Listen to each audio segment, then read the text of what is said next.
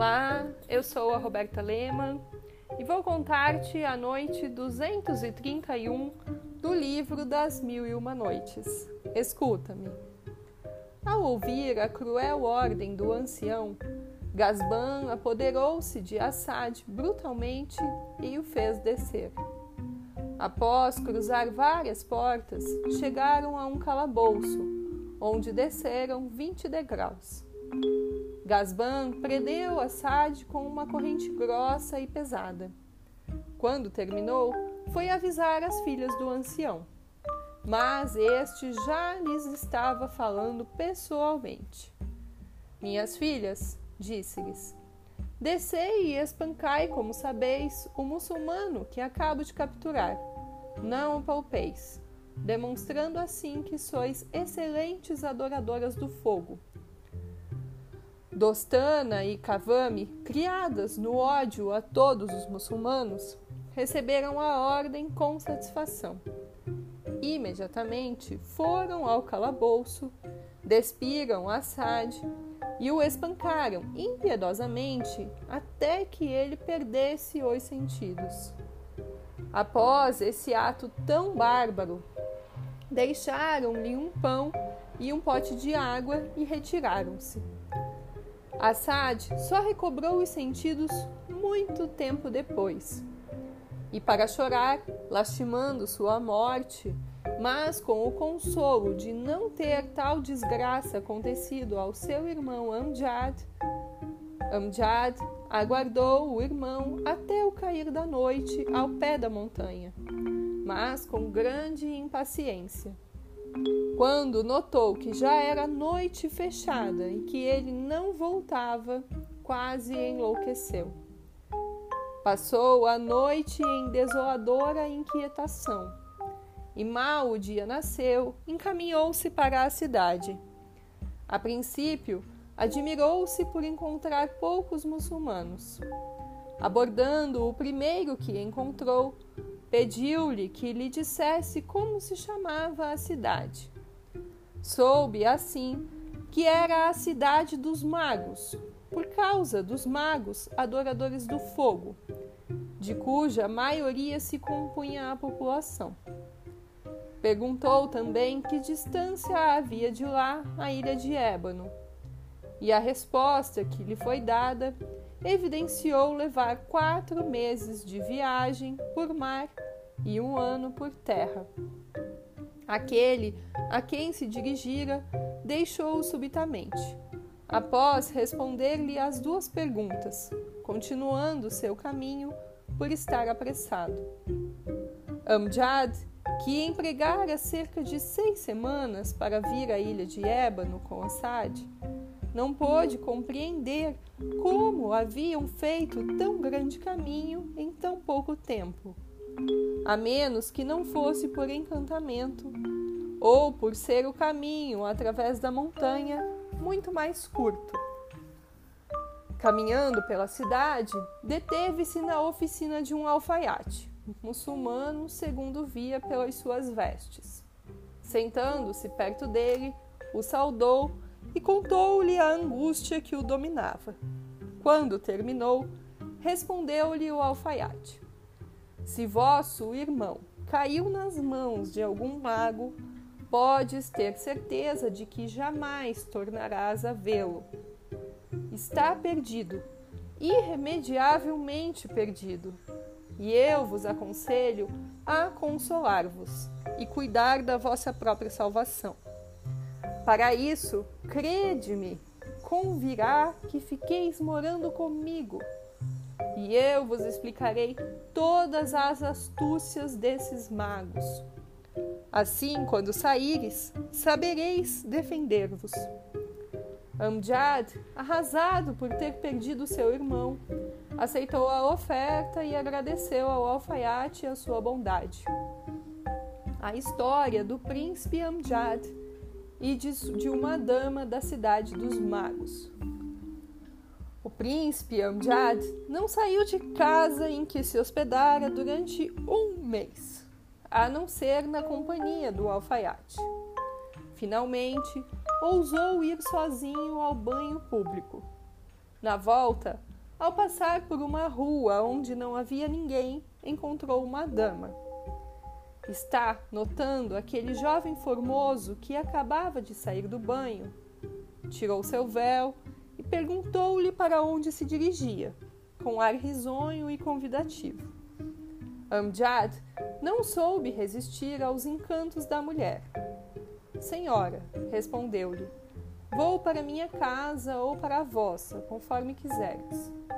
Senhor, disse a dama, as mulheres da minha categoria não levam os homens para as suas casas. Vão à casa deles.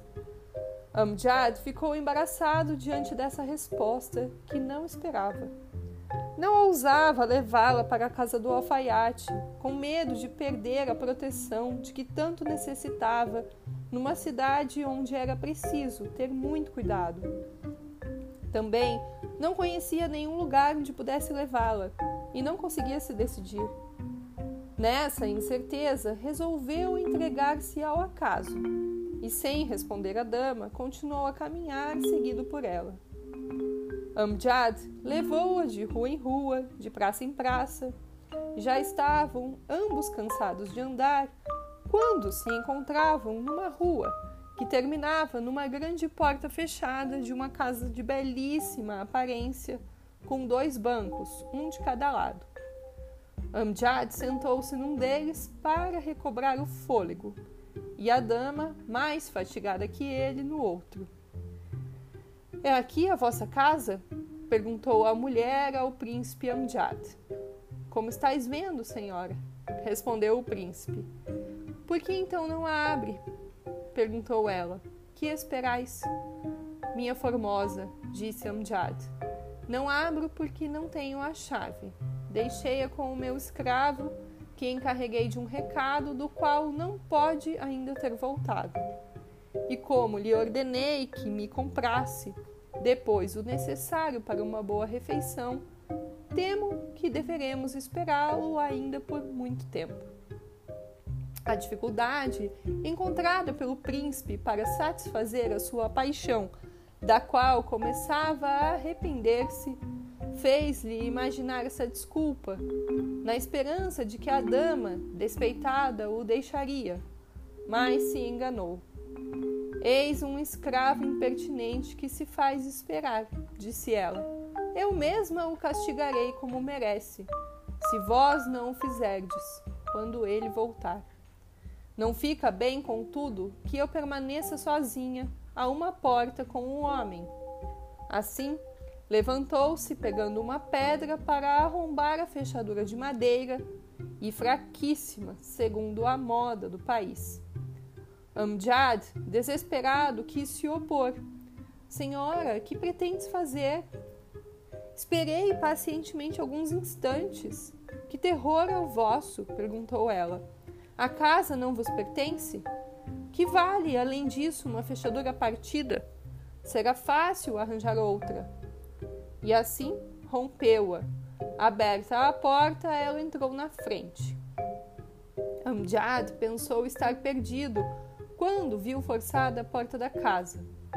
Hesitou sem saber se entraria ou não para livrar-se do perigo.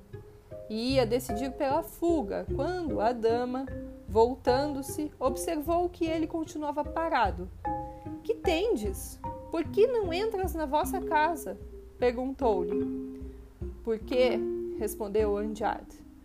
Estava vendo se o meu escravo não havia voltado. Temo que não haja nada pronto. Vinde, vinde, disse-lhe ela. Esperemos melhor aqui do que lá fora. Amjad entrou, apesar de todos os seus escrúpulos, num vestíbulo espaçoso e bem pavimentado. Dali subiu por alguns degraus a uma grande galeria, onde perceberam ele e a dama, uma sala aberta, muito bem mobiliada, e na sala uma mesa de delicadíssimas iguarias, com outra coberta de vários frutos e um aparador guarnecido de excelentes garrafas de vinho. Amjad, ao ver aqueles preparativos, teve a certeza de estar perdido. És um homem morto, pobre Amjad, pensou. Não sobreviverás por muito tempo ao teu querido irmão Assad.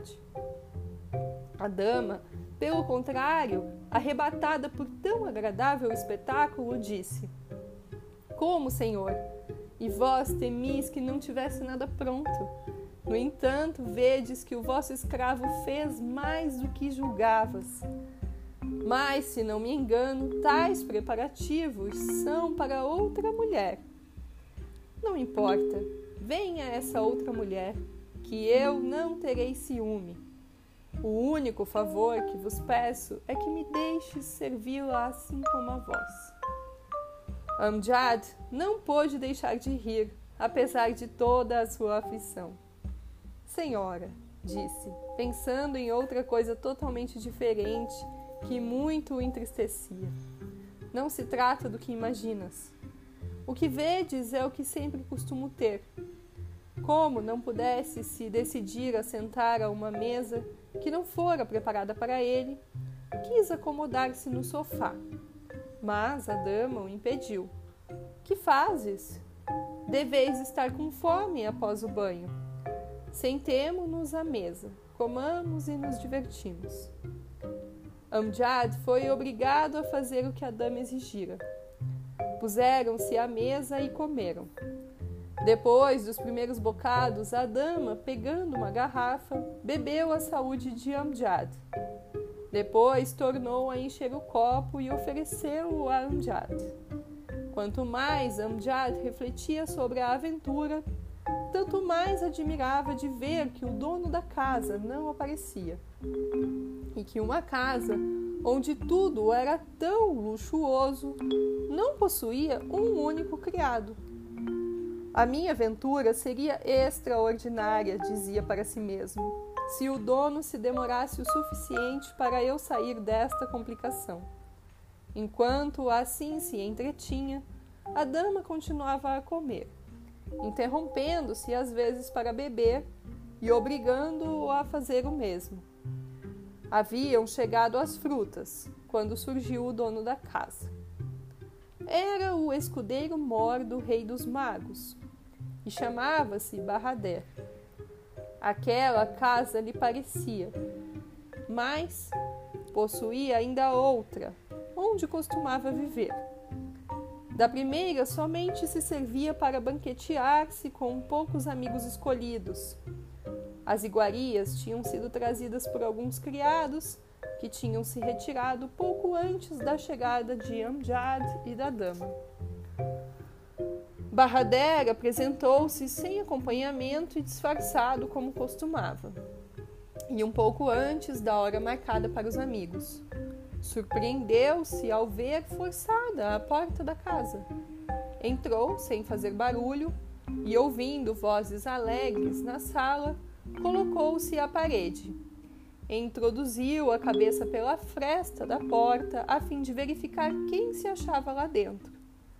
Ao reconhecer um jovem e uma mulher comendo à mesa preparada para ele e os seus amigos, e notando que o mal não era tão grande quanto supunha, resolveu divertir-se. A dama, de costas, não podia ver o escudeiro Mor, mas Amjad, quando o viu, tinha o copo na mão. Mudou de cor, cravando os olhos em Barrader, que lhe fez um sinal para nada dizer e ir falar-lhe. Amjad bebeu e levantou-se. Aonde ides? perguntou a dama. Senhora, disse-lhe ele, esperai. Estarei de volta num momento. Uma pequena necessidade me obriga a sair. Encontrou Barradera à sua espera na galeria e ambos se dirigiram para o vestíbulo, a fim de poderem falar sem que a dama os interrompesse. Sherazade, com essas últimas palavras, percebeu que estava na hora de o sultão da Índia se levantar. Calou-se, mas continuou-se a história na noite seguinte.